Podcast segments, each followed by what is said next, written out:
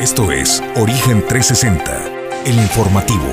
Recorremos el estado de Colima, desde las cálidas aguas del Pacífico hasta los imponentes volcanes, para presentarte la información que debes conocer. Bienvenidos a Origen 360, el informativo.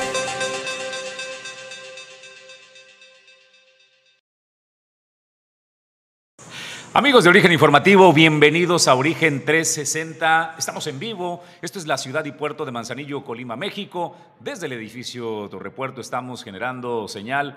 Hoy es martes, es 28 de junio, es el año 2022. Soy Jesús Llanos y le agradezco como siempre que nos permita acompañarle. Estamos listos con el primer café de la mañana, cortesía de Puerto Café. Agradecemos a quienes nos acompañan. Gracias a Pedro Ramírez, que está al frente de los controles. Edgar Torres está desplegado desde la zona metropolitana Colima Villa de Álvarez. Y por supuesto, mi compañero de Fórmula y Conducción, Julio César González, listo como cada día. Buenos días, Julio. ¿Qué tal, Jesús? Muy buenos días. Buenos días a la Victoria de Origen 360 que nos sintonizan a través de Origen Informativo. Bueno, pues en la mañana de este martes, de este martes ya 28 de junio, le tenemos información importante. Atención, padres de familia. Si en tu casa tienes eh, hijos de entre 5 y 11 años de edad, bueno, pues ya hay fecha y ya hay días para la aplicación de la vacuna contra el COVID-19 para este sector de la población. Estaremos platicando dónde podrás hacer tu registro y la mecánica que deberás cumplir para que se pueda dar a partir del primero de julio. Estará ya esta campaña. También le comento, se unen sindicatos en el estado de Colima para generar una confederación.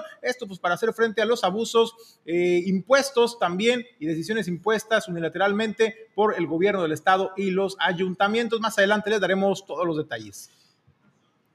El comentario editorial de esta mañana le vamos a hablar de un tema importantísimo de salud pública, la salud eh, visual. Y esta generación, la generación probablemente de un hijo tuyo que tiene entre los 11 y los 27 años, es la generación que menos ves, la generación más miope. Te voy a explicar el origen de este problema que se está convirtiendo en un problema de salud pública global. Esto y más, por supuesto, en Origen 360. Nosotros agradecemos a todos los patrocinadores que hacen posible que Origen 360 llegue hasta ti.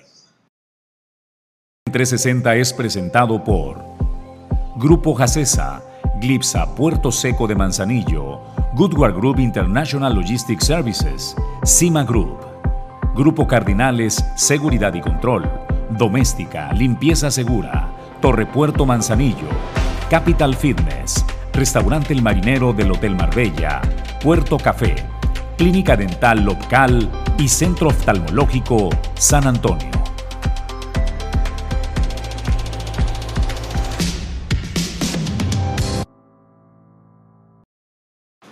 Vayamos al tema y por favor préstele atención. Si eres madre, eh, padre de familia, tienes eh, hijos jóvenes que van de los 11 a eh, los 30 años, ese rango de edad, hay que estar muy, muy ocupados en el tema de su salud visual o si tú eres un joven que está en este rango de edad y sientes que tu visión eh, no va bien, que te tienes que esforzar para ver eh, bien, bueno, pues te tengo una noticia, no es tu imaginación. La generación Z es la generación con mayor problema de visión, la más miope. ¿A qué se debe? Bueno, es una generación que prácticamente eh, nació con el teléfono en la mano, con la pantalla, que conversan, que están eh, todo el día conectados a las plataformas digitales, a las redes sociales o a la pantalla de televisión. De acuerdo pues a los datos eh, que da a conocer la Organización Mundial de la Salud, los jóvenes entre los 11 y los 27 años, de esos, el 52.26% tiene problemas de salud entre otros temas, como ya le dije, la tecnología es uno de los principales eh, problemas. De acuerdo a los cálculos de la Organización Mundial de la Salud en el mundo, para el 2050 la mitad de la población podría padecer eh, este tema de una mala visión y, eh, bueno, pues agudizarse de acuerdo a los datos que dan. La Clínica San Antonio nos comparte esta gráfica estadística que eh, me parece muy interesante y que debe conocer. Ellos nos dicen que de tres, tres de cada cinco universitarios tienen problemas de miopía. Eh, son más miopes del eh, menos 0.5% de dioptrías, más de la media, y su miopía aumenta el doble de rápido. El 50% usa el teléfono móvil entre 4 y 8 horas diarias, pero pasan solo una hora en actividad al aire libre. El sedentarismo es otro de las eh, situaciones que está afectando las generaciones eh, que pasábamos al menos cuatro a seis horas al exterior, pues es decir, jugando en parques, en jardines, en las calles, eh, teníamos más actividad, más luz natural y por ende la salud de nuestro ojo, Julio César, podía tener una vida más saludable y larga. Hoy, si acaso esta generación Z pasa una hora al aire libre, y recibe luz natural, luz del sol. Oye Jesús, y fíjate el dato también muy eh, preocupante porque usted podría decir, bueno, pues eso se corrige con el uso de los lentes, ¿no? Pero la verdad es que no es tan sencillo. Esta situación se puede agravar y se puede deteriorar.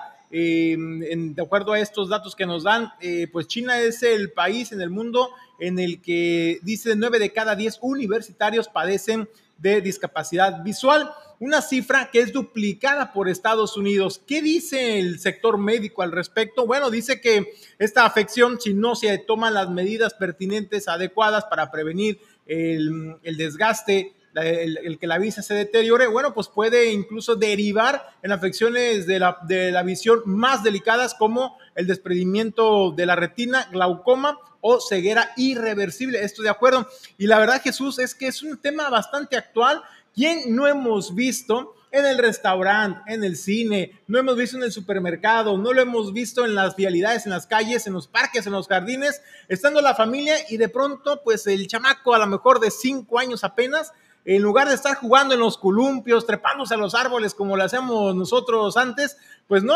están pegados al aparato celular y hasta berrinche hacen Jesús. Es por ello que se empiezan a desarrollar, a grabar ese tipo de problemas de la visión de salud en los jóvenes, en las nuevas generaciones, porque pues desde pequeñitos están expuestos a una sobreestimulación, no solamente de su visión, sino también de su cerebro, y ello pues puede derivar en complicaciones severas de la salud cuando estén más jóvenes. Bueno, pues eh, atención mamá, papá, joven, eh, es momento de que hagas una revisión o mamá, papá llevar a tu hijo a una revisión de su salud visual. Te vas a encontrar muy probablemente que tu hija, que tu hijo padece ya de miopía en el país. Eh, al menos eh, un 52.2% de los niños entre los 11 y los 27 años tienen ya este problema desarrollado de los malos hábitos. Eh, la sugerencia, que por favor reduzcas el tiempo que pasan frente a su celular o a las pantallas y que se expongan más a la luz natural, que pasen más tiempo al aire libre. Otra de las recomendaciones que nos hacen es no estudiar, leer ni pasar más de dos horas seguidas frente a las pantallas y hacer descansos de al menos 10 minutos durante cada hora. En todos los casos, prestar atención a la distancia de uso de distintos aparatos. Lo ideal cuando tú tienes el teléfono celular o la pantalla es entre 35 y 40 centímetros y 50 centímetros cuando se trata de un dispositivo portátil. También es importante mantener una postura correcta. La iluminación del ambiente, que la luz venga desde arriba, evitar que produzca reflejos o sombras en la pantalla y que siempre una luz fría, neutra y de calidad. No usar formatos de letras muy pequeños ajustar convenientemente el contraste de la pantalla. Cuando se usa excesivo el brillo, se fuerza la vista, lo que puede generar daños a largo plazo.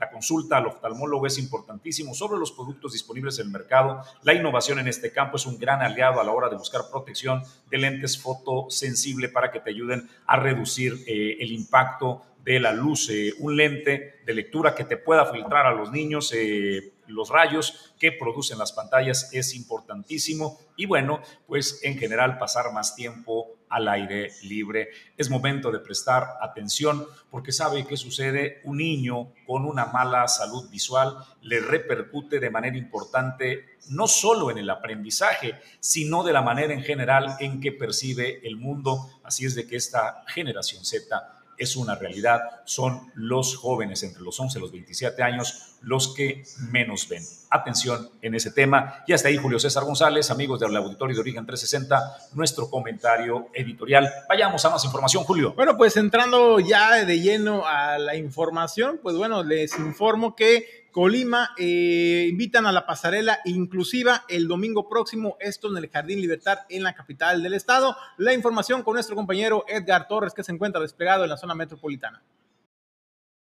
Marco de las acciones en favor de la diversidad en la ciudad de Colima, este próximo domingo se realizará una pasarela inclusiva en el Jardín Libertad, la cual busca terminar con los estándares que exigen ciertas características de las modelos que participan en este tipo de eventos. Así lo señaló la organizadora del colectivo Este Soy Yo, quien es también fundadora y organizadora de la pasarela Fentislau.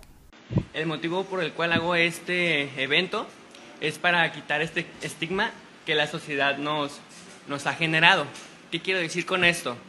Pues quitar ese estigma de que para poder eh, ser modelo, para poder progresar en esta vida, tienes que cumplir con ciertos estándares que no solamente nos puede dañar psicológica, sino físicamente. en este caso, pues voy a, proyectar lo que es también eh, muchos diseños muy fuera de lo común, de lo que se ha estado viendo pues eh, cotidianamente. Por su parte, la belladona drag queen local Alejandro Franco dijo que este tipo de propuestas es muy interesante por la inclusión que fomenta. Asimismo, consideró que deberían realizarse más a menudo y no solamente en el marco de las acciones en pro de la diversidad. Es que ya estamos viviendo una etapa donde la tolerancia pues ya no es tolerancia, no, hablamos de inclusión, hablamos de entender que es totalmente válido que todos, que todas, que todos nos pintemos con nuestros propios colores, ¿no? Afortunadamente vivimos en un país mucho más abierto, no lo suficiente, eso también es una realidad, todavía, todavía no es completamente seguro, pero sí, sí existe la oportunidad de poder expresarte, de poder entablar un diálogo con, con la comunidad, con las instituciones, este, con tu propia familia y, por qué no decirlo, también con, contigo mismo. Respecto al avance que se tiene en la inclusión, Fentislao expuso una experiencia reciente que tuvo en el Congreso del Estado, en la que siendo una persona trans no se le permitió ingresar al baño de mujeres. Eh, se me comentó que a los guardias de seguridad se les iba a volver a capacitar, porque ya se comentó que ya se les había capacitado, lo cual fue lo que me comentó la policía. Me dijo, pues tú qué me vas a decir eso si yo fui capacitada. Le dije, pues amor, voy a capacitar. Y pues me dijeron que les iban a dar otra capacitación, pues para que este tipo de situaciones ya no. Pero públicamente no se me ha dado ninguna disculpa.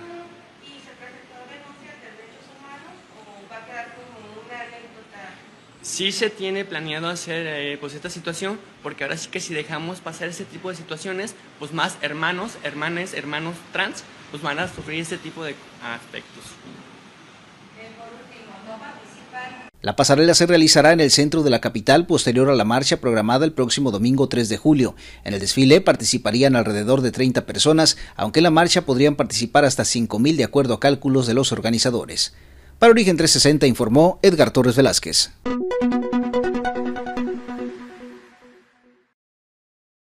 Bueno, pues vamos a otros temas y a más información. Eh, en Origen 360 lo queremos conectar con la actividad del motor de la economía del país y que tenemos pues la fortuna que esté en Colima, el puerto comercial de Manzanillo, que genera una cantidad impresionante de recursos que van a dar al centro del país y que se emplean en salud pública, en educación, en seguridad. Y bueno, un poquito de ello lo devuelven al estado eh, de Colima. Conozca pues esta actividad, cómo está el puerto comercial de Manzanillo. Hoy compartiremos las estadísticas que la Administración del Sistema Portuario Nacional en Manzanillo nos da a conocer. Hoy le hablaremos de la carga contenerizada por tonelada y cómo cerraron el mes de mayo del año 2022, por supuesto en el comparativo del año anterior inmediato, es decir, mayo del 2021. Y aquí está la información.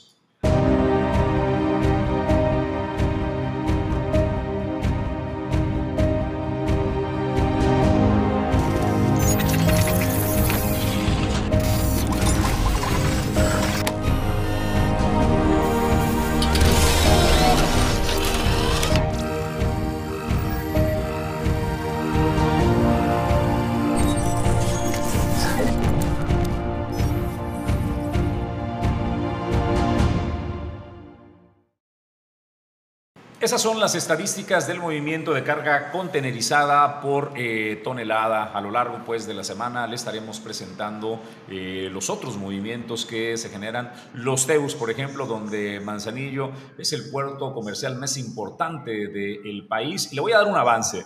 A estas alturas, eh, en el sexto mes del año, estamos ya a punto de romper el récord de acuerdo a las estadísticas. Todavía no inicia la temporada alta que se considera a partir del mes de julio y hasta diciembre del 2022 y ya superamos la cantidad movilizada de 3 millones de TEUs en apenas la mitad del año. Quiere decir pues que tendremos eh, un cierre de año con un importante crecimiento en el movimiento de carga contenerizada, pero esta información se la compartiremos a lo largo de la semana. Julio César, más temas. Bueno, pues en más información, atención padres de familia, eh, ya están anunciadas las fechas para la vacunación eh, de la población contra el COVID-19 para la población de 5 a 11 años de edad. Les comento que eh, serán solamente, obviamente, primeras dosis a partir del primero al 3 de julio. Se estarán funcionando macrocentros de vacunación en las ciudades de Colima, Villa de Álvarez, Tecomán y Manzanillo. ¿Cuáles son las sedes? Bueno, pues ahí las tenemos en pantalla. en Colima, en la cancha de. ¿Tienes? Ahí me, me, está fallando. Ahora sí que me está fallando la vista. Soy de la generación Z. Soy, de, la, soy de la generación Z también. Eh, le comento para la, los, el auditorio de origen 360, cancha de handball de la Unidad Deportiva Morelos en Colima, en Villa de Álvarez, la Unidad Deportiva Gil Cabrera en Manzanillo, estará en la Unidad Deportiva Jaime Tubo Gómez, esto en el barrio 3 del Valle de las Garzas, mientras que en Tecomán será en la cancha techada de la Unidad Deportiva Norte, en un horario de atención de 11 a 6 de 11 de la mañana a 6 de la tarde. ¿Qué tienes que hacer, padre de familia? Bueno, pues registrarte en la página mivacuna.salud.gov.mx, hacer el registro del de, eh, pequeñito que va a participar en esta jornada de vacunación. Desde luego, el día de la jornada de vacunación eh, tendrá que ser acompañado por un padre o tutor, llevar la hoja eh, de autorización también, pero además también se les pide a los asistentes que eh, apliquen el protocolo. Usted ya sabe, ¿no? Aplicarse gel sanitizante y llevar el cubreboca bien puesto. Esto porque va a estar interactuando con las demás personas y será el del 1 al 3 de julio la vacunación para ese sector de la población. Pues eh, atención padres, ¿no? De familia para que lo tengan en consideración. Nosotros vamos a más eh, información. Se ha dado una vuelta últimamente por el centro histórico y apreciado eh, una escultura que ya nos representa, que es el pez vela, esta obra del artista Sebastián que está a punto de cumplir eh, los 20 años y que bueno, es un orgullo esta identidad que el pez vela representa. Por supuesto, eh, se convirtió en un ícono en la década de los 80, donde se logró una captura de más de 100 eh, animales de esta especie en un solo día, en un solo día de captura. Los torneos internacionales que nos llegaron a dar prestigio internacional por la abundancia pues, de captura convirtieron el pez vela en el ícono que hemos adoptado como representativo del puerto de Manzanillo. Y bueno, esta escultura de Sebastián tenía un ratito que no había sido atendido. Eh, la Administración del Sistema Portuario Nacional eh, asume el compromiso, el Manzanillo, de todo aquello que represente pues identidad para los manzanillenses, apoyar. La relación puerto-ciudad eh, la entiende la Cipona y bueno, ahora contribuyen con la remodelación de este ícono manzanillense y aquí le presentamos. El pez vela es una escultura emblemática de Manzanillo. Es obra de Sebastián, un artista de fama internacional y pronto cumplirá 20 años embelleciendo nuestra ciudad. Representa la legendaria especie que dio a Manzanillo el título de Capital Mundial del Pez Vela por sus exitosos torneos de pesca Atentos a esa conexión deportiva e histórica, en la Administración del Sistema Portuario Nacional Manzanillo decidimos aportar lo necesario para el mantenimiento de esa colosal obra de arte que ya nos identifica. Así, en colaboración con el Ayuntamiento y dentro del programa Puerto Ciudad, pintamos y remozamos nuestro querido pez vela para que vecinos y visitantes sigamos disfrutándolo.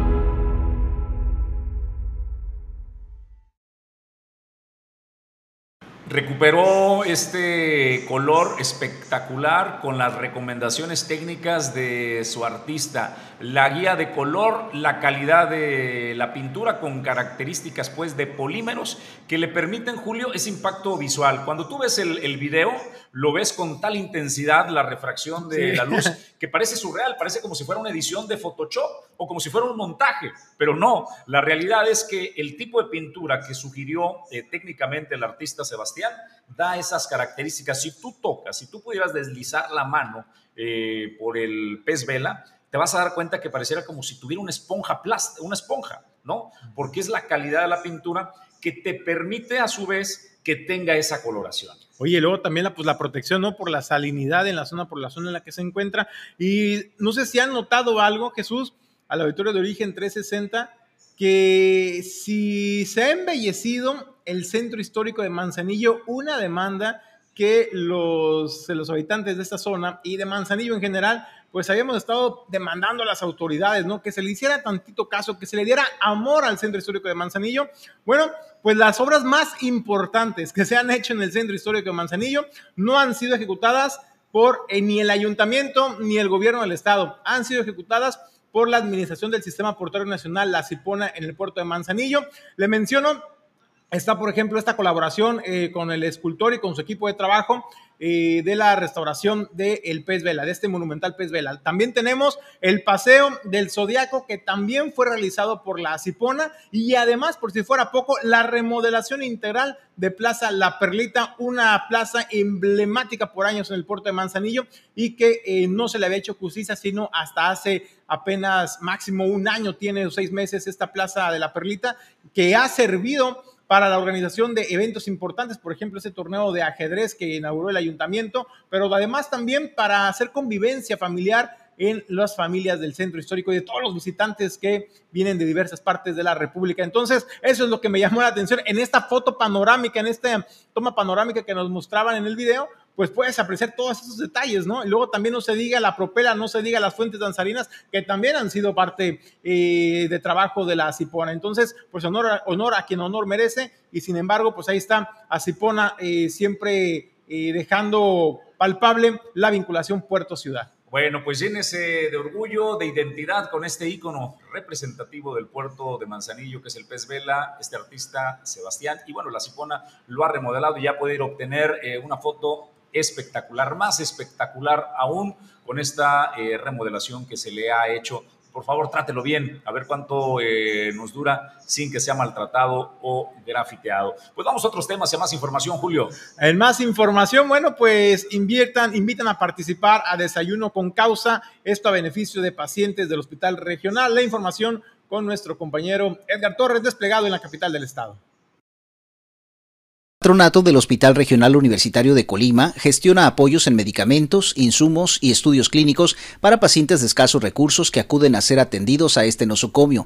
La presidenta de dicho patronato, Marta Castillo, explicó que el comité recién se renovó en el pasado mes de enero y realiza campañas para buscar recursos y beneficiar a los pacientes que lo necesiten. Eh, eh, la, la persona que quiera formar parte, pues hace un donativo mensual desde 200 pesos, 100 pesos hasta la cantidad que requiera, nosotros damos este recibos deducibles de impuesto. Si quieren un recibo, pues se les hace llegar, ya nos pondremos de acuerdo de qué forma, si vía personal o, o por algún medio, este se puede hacer llegar el recibo. O si no quieren recibos, pues igual tenemos eh, recibos directos de aquí del patronato que les damos este a cambio del apoyo que ustedes nos, nos den. Informó que el próximo 2 de julio realizarán un desayuno con causa en el que se espera la participación de 150 personas cuyos donativos servirán para continuar con esta labor altruista. Un apoyo de especie pues sí es muy específico el, lo que nosotros podemos recibir porque este pues como ven el medicamento es muy delicado. Entonces sí tenemos que tener varios filtros para poder recibir el, el apoyo de medicamento. ¿Cómo sabemos qué, qué es lo que se puede donar?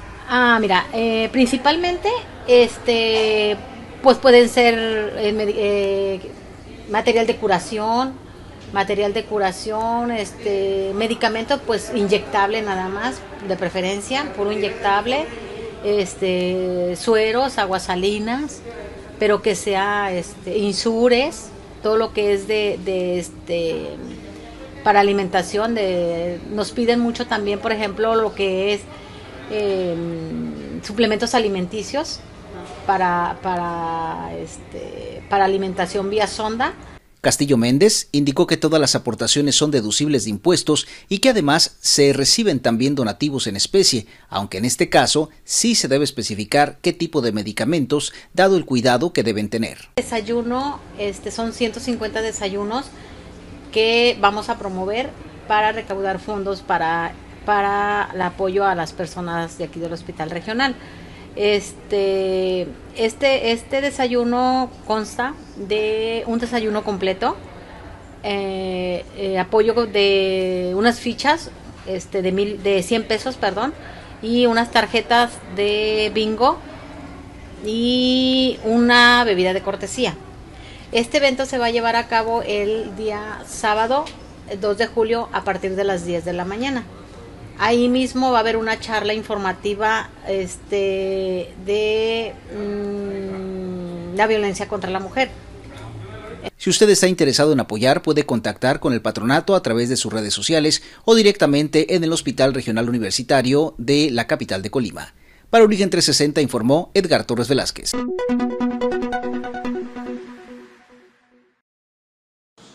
Bueno, pues eh, le quiero hablar el día de hoy de los beneficios que representa un recinto fiscalizado estratégico. Clipsa Puerto Seco de Manzanillo desarrolla para presentar en este verano el... Eh, único, único en la región, un recinto fiscalizado estratégico con particularidades importantísimas. Es el único con doble espuela de ferrocarril, donde pues eh, la mercancía entrará y podrá salir desde este recinto especializado para eh, cualquier parte del país con, eh, por ferrocarril con doble espuela. una capacidad de 20 mil metros cuadrados, 10 mil metros cuadrados de ello bajo techo. Este recinto fiscalizado estratégico le permitirá a importadores o a la industria de la transformación todas las ventajas competitivas que ofrece, por ejemplo, el poder importar eh, partes de productos y terminarlos desde Manzanillo y enviarlos a los Estados Unidos o todas las ventajas fiscales que representa un recinto fiscalizado estratégico. Glipsa Puerto Seco de Manzanillo inaugurará en este verano el eh, recinto fiscalizado más importante de la región con estas características únicas que ya le hemos establecido. Si usted desea importar o exportar al mundo, Glipsa Puerto Seco de Manzanillo le ofrece más de 22 años de experiencia en el mundo de la logística. Tenemos que hacer una pausa y al regreso más información. Eso es Origen 360, la información desde todos los ángulos.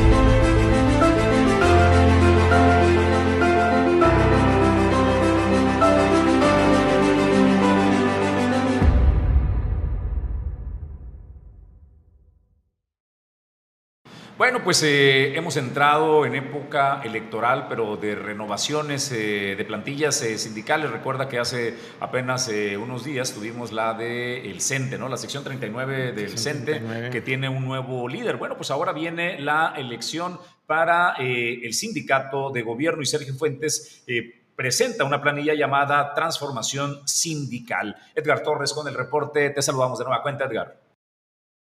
Fuentes, integrante del Sindicato de Trabajadores al Servicio de Gobierno del Estado, presentó ante medios de comunicación sus aspiraciones a dirigir el comité ejecutivo de esa institución en el proceso que habrá de iniciarse el próximo mes de julio. En su mensaje, señaló que busca encabezar una verdadera transformación sindical en la que no existan trabajadores de primera y de segunda y porque se hagan valer los derechos de los trabajadores por encima de cualquier proyecto personal. Es soy integrante del Sindicato de Trabajadores al Servicio del Gobierno del Estado y durante 21 años he participado en el ámbito sindical. El día de hoy, con alegría y entusiasmo, junto con un grupo de compañeros sindicalizados, queremos compartirles que participaremos en el próximo proceso interno para elegir el nuevo Comité Ejecutivo Estatal del Sindicato de Trabajadores al Servicio del Gobierno del Estado dijo que aunque la convocatoria será emitida en julio próximo, han tomado la determinación de dar a conocer sus aspiraciones por el interés propio y de sus allegados de competir por una dirigencia acorde a los tiempos actuales. Un sindicato moderno, a la altura de las circunstancias actuales y portavoz de las exigencias de nuestros agremiados. Un sindicato participativo que se sume de manera decidida a la labor de las instituciones públicas y que se involucre de manera más humana y sensible a la sociedad colimense, quienes al final de cuentas son a quienes servimos. Un sindicato plural, abierto y democrático, que sea el espacio para la libre expresión y donde todas y todos seamos tomados en cuenta Afirmó que el hecho de adelantarse a la convocatoria no significa un acto violatorio de los estatutos. Además, afirmó que el sindicato es un ente plural y abierto a escuchar y expresar sus ideas. No deja nada de estatuto en cuestiones de campañas políticas. Es más que nada, estamos en un sindicato abierto, plural y democrático. Entonces, como tal, podemos expresar nuestras ideas libres de pensamiento, creencias ideológicas y partidistas y religiosas. Entonces estamos haciendo uso de ese, derecho que nos da el estatuto para manifestar que hay un interés por transformar el sindicato. Sergio Fuentes es actualmente secretario general suplente en el sindicato que encabeza Martín Flores Castañeda. Ha sido también presidente del Comité de Honor y Justicia, secretario de Interior, secretario de Organización y secretario de Acción Social y Deportiva en distintos periodos del mismo sindicato. Para Origen 360 informó Edgar Torres Velázquez.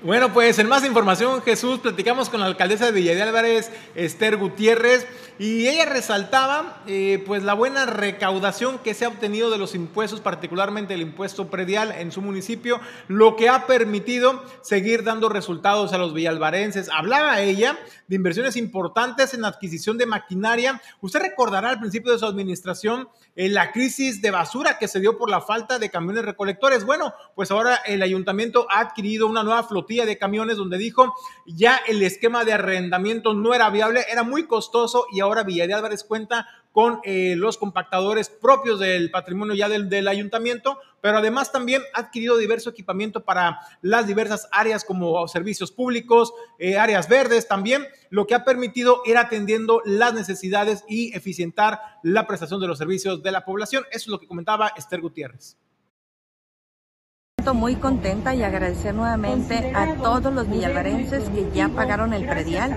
y que gracias a esto, como bien lo dice, ya compramos tres camiones compactadores para la basura, compramos una pipa, una grúa, una camioneta de tres toneladas y media, un camión a cielo abierto también que ya tenemos ahí a disposición de parques y jardines y estamos licitando un camión más compactado.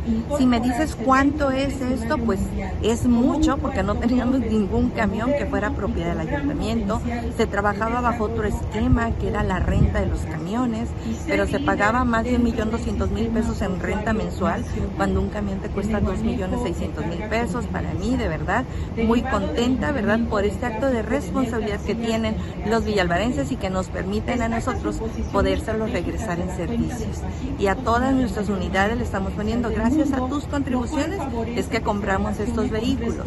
Y además, para mí, de verdad que, que lo hago con mucho cariño, con mucho amor y con mucha responsabilidad, porque sabemos que si las personas ven que sus impuestos están trabajando y que se reflejan en en sus servicios públicos, esto genera confianza y entonces más personas se acercan a hacer este acto responsable del pago del premio.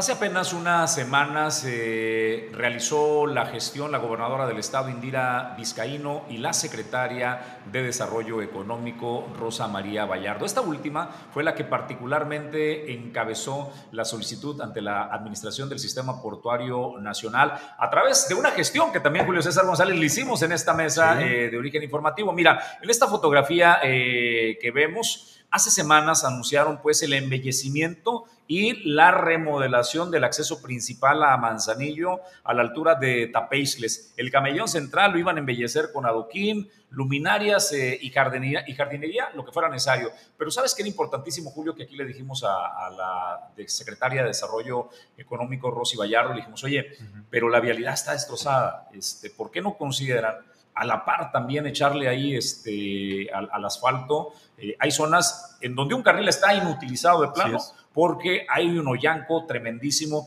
Hizo el compromiso Julio César, tú debes recordar, eh, eso fue hace apenas ocho días que estuvo en el estudio y le, hicimos esta solicitud, hizo el compromiso de eh, rehabilitar esta zona, ¿recuerdas? Oye Jesús, pues eso habla de cuando se quieren hacer las cosas, pues hay voluntad, ¿no? Y la secretaria de Desarrollo Económico, Rosa María Vallardo, a una menos, a una semana apenas de haber hecho el compromiso en Origen 360 de atender esa situación por el tema de seguridad, agilidad en el ingreso al principal ingreso al puerto de Manzanillo, pero principalmente brindar seguridad a los automovilistas, incluso a los peatones de esta zona, pues me parece que es de reconocerse. Jesús, ¿cuántos años, yo le pregunto a los manzanillenses, cuántos años no teníamos esperando que una autoridad, alguien, quien fuera, hiciera las gestiones? Si bien no era de su competencia atender este tramo carretero, pues al menos sí encabezar las gestiones ante las instancias correspondientes para sacar los recursos, las herramientas para poder eh, llevar a cabo esta importante acción.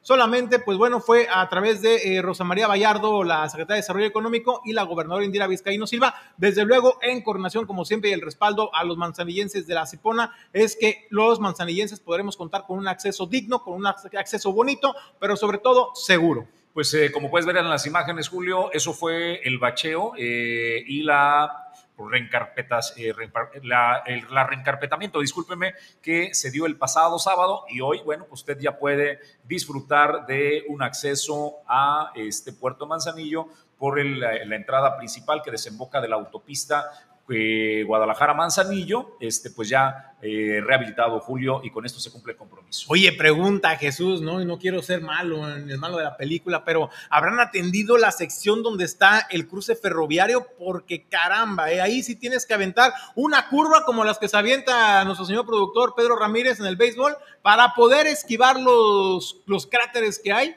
y poder continuar. Entonces, ojalá que también hayan atendido esos, esos pequeños pues, detalles. Es esta zona de Tapexles, eh, Julio, precisamente en el acceso principal, donde se realizó eh, pues esta rehabilitación de la carpeta asfáltica. Pues el reconocimiento a Rosy Vallardo, el reconocimiento a Salvador Gómez Mellón, eh, director de la Asipón El Manzanillo. Pues vamos a otros temas, Julio. Hablando del puerto comercial de Manzanillo, esta noticia para el desarrollo de la economía este motor que es el puerto comercial es una buena noticia. Se anuncia que eh, recibirá el puerto comercial de Manzanillo nuevo servicio de la naviera One High Lines denominado Asia Sudamérica 2, el AS2 por sus siglas. Este nuevo servicio de WHL será operado por 10 buques que tienen una capacidad nominal de 3.000 a 4.250 teus. El viaje inaugural eh, zarpará del puerto de Ningbo, en China, el 13 eh, de julio de este año 2022 y eh, se eh, agenda que llegará a Manzanillo el 7 de agosto del 2022, siendo pues nuestro puerto, el puerto de Manzanillo, la primera escala en el continente americano. Además, será un viaje fijo de 70 días. Cabe destacar que la naviera WHL, One High Line por sus siglas, bueno, pues es representada en nuestro continente por la empresa de agenciamiento y logística Agunza, quien es una multinacional con 50 años de experiencia y presencia en más de 20 países. Con este arribo de la nueva línea eh, WHL, eh, que es One High Lines por sus siglas, eh, Julio, se reafirma la importancia del puerto comercial de Manzanillo en su relación comercial con Asia.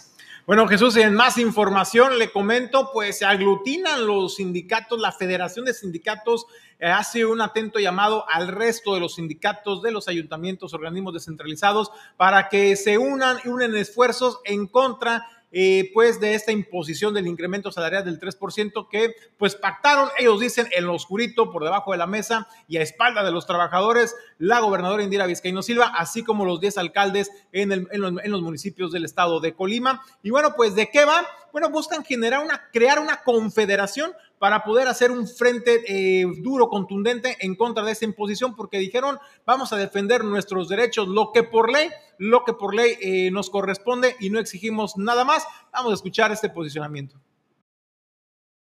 Estamos eh, reunidos con otros compañeros de organizaciones sindicales con el propósito primordial de buscar la forma de constituir una confederación de trabajadores a nivel estatal. Recordarán ustedes que hicimos un llamado a los trabajadores para unirnos en la defensa de los intereses de los mismos, porque el gobierno del Estado y los ayuntamientos han tratado de perjudicar o están perjudicando a los trabajadores con un incremento que hemos llamado criminal porque los incrementos que han tenido los artículos de primera necesidad han superado ya hasta el 10% y el Es importante que eh, fortalezcamos nuestro sistema inmune, aunque no nos gusta el COVID, la pandemia sigue presente en el mundo, en México, pues eh, hay un repunte, ¿no? Por una nueva variante, estamos, nos guste o no, en la quinta ola, y uno de los ingredientes para poder hacer frente al COVID fundamental, indispensable, es un sistema inmune fortalecido. Este se consigue con una alimentación adecuada, pero ¿sabe qué? El ejercicio. El ejercicio es importantísimo y el lugar donde usted puede encontrar todas las condiciones para... Eh, capacitar su cuerpo tanto aeróbicamente como eh, de desarrollo muscular. Está en Capital Fitness con el equipamiento para no generarle lesiones, con los entrenadores adecuados y además con especialistas que le guían en eh, su alimentación. Así es de que Capital Fitness en la ciudad de Puerto de Manzanillo, que está en Punto Bahía, tiene todas las condiciones, tiene todo el equipo que usted requiere para fortalecer su salud y por ende su sistema inmune acuda a Capital Fitness que se encuentra en Punto Bahía. Más información, Julio. En más información, Jesús. Bueno, pues el nuevo sistema de salud en el estado de Colima, el IMSS Bienestar, pues no termina de convencer a los trabajadores. Si bien fue, es un proyecto que se presentó del gobierno federal y que el estado de Colima ha sido de los primeros estados en adherirse a este nuevo esquema de salud eh, en el estado eh, pues donde se garantiza el abasto de medicamentos, la garantía de instrumental médico, también el pago justo a los médicos y sobre todo pues una atención digna a los colimenses. Sin embargo, ¿qué hay detrás de todo esto? Bueno, pues los trabajadores al servicio de la salud, a través de su lideresa Dolores González Mesa de la sección 30, ella acusaba a los funcionarios y a las personas que se encargan de hacer esta transición en la práctica de cometer abusos y atropellos en contra de los derechos de los trabajadores. Ella comentaba, por ejemplo, que llegaron a pintar todos los inmuebles de verde y dice, caramba, esto ni siquiera el Instituto Mexicano del Seguro Social los tiene pintados de esta manera, pero además también están atentando contra la dignidad y contra la identidad de los colimenses, de aquellos médicos destacados que han puesto en alto el nombre del estado de Colima y que gracias a ellos se les ha hecho una distinción de ponerle su nombre a algunos de estos nosocomios. Bueno, pues también quieren borrar la historia en ese sentido y dijo, no lo vamos a permitir. Eso es lo que comentaba la líder sindical Dolores González Mesa. Hemos eh, solicitado de manera oficial eh, mediática tanto a la Secretaría de Salud como a la gobernadora una copia del convenio que se firmó con el Bienestar, con el programa del Bienestar, pero no nos han este, regresado la contestación ni mucho menos. Entonces, hemos estado nosotros trabajando con nuestros compañeros trabajadores para la defensa pues de las atrocidades que se están cometiendo.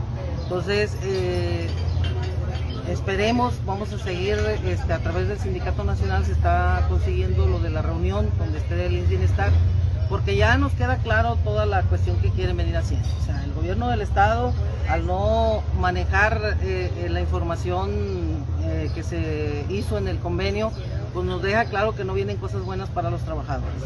Entonces, actualmente la gente que mandan del bienestar llega atropellando derechos de trabajadores, llega insultando a los trabajadores, llegan diciendo que todo lo que hemos hecho nosotros está mal y que ellos llegaron a corregir las cosas, llegan queriendo implementar formatos con los emblemas del, del IMSS.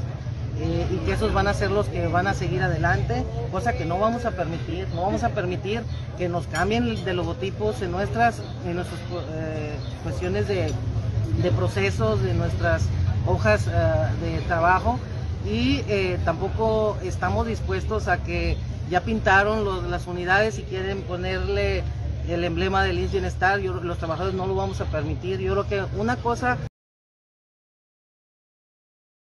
de cuestiones estéticas, ¿eh? de, la pintura de los inmuebles, sino también eh, aduce Dolores González Mesa que es parte de la identidad de los trabajadores del sector salud de este sistema. Ah, también acusaban que pues en este eh, esquema de transición del sistema de salud estatal al IMSS Bienestar, bueno, pues están violentando los derechos de los trabajadores donde se les está presionando a muchos de estos trabajadores para que migren de manera voluntaria al nuevo, sistema, al nuevo esquema laboral del IMSS Bienestar y dice, no vamos a permitir que pasen por encima de nuestros derechos y no vamos a dar un paso atrás. Pues vamos a otros temas. Una cosa muy diferente es que sea un programa que llega a coadyuvar los trabajos con la Secretaría de Salud y otra que venga a borrar del mapa a la Secretaría de Salud. Yo creo que eso no lo debemos permitir y la gobernadora no lo debe de permitir también.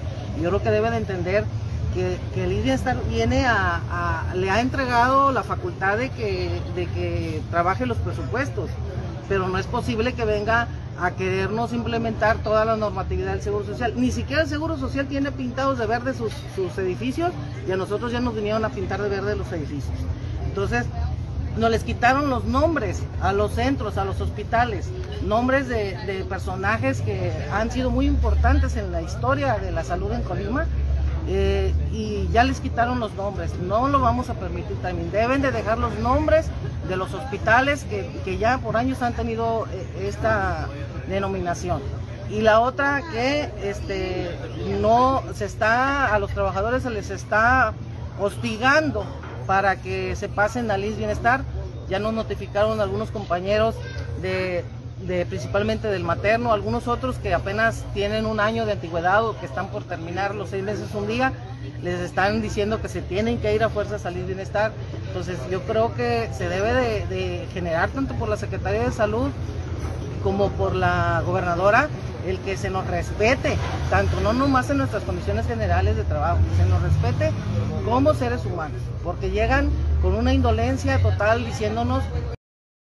Grupo Jacesa tiene un lema respecto a la colaboración con eh, asociaciones civiles y con la sociedad y la comunidad en general, unidos somos más fuertes. Y el lema hace referencia pues a sumarse a todas aquellas acciones que beneficien al entorno, a la comunidad y más pues en el tema del cuidado al medio ambiente. Fue el pasado 25 de junio, el pasado 25 de junio, cuando se dieron cita en el arroyo Punta de Agua con asociaciones civiles, eh, con eh, integrantes de la comunidad portuaria, con empresas, con organismos que realizaron pues un maratón de limpieza de residuos, como usted puede ver eh, ahí, limpiaron este arroyo de Punta de Agua. El propósito bueno es que esta campaña que se realiza con asociaciones civiles como Ecomigos pretenden liberar cauces de ríos y arroyos de eh, sedimentos, de basura, de cosas que obstruyan el libre flujo, pues, y puedan provocar inundaciones, pero sobre todo, pues, el poder mantener los cuerpos eh, de agua, los cuerpos freáticos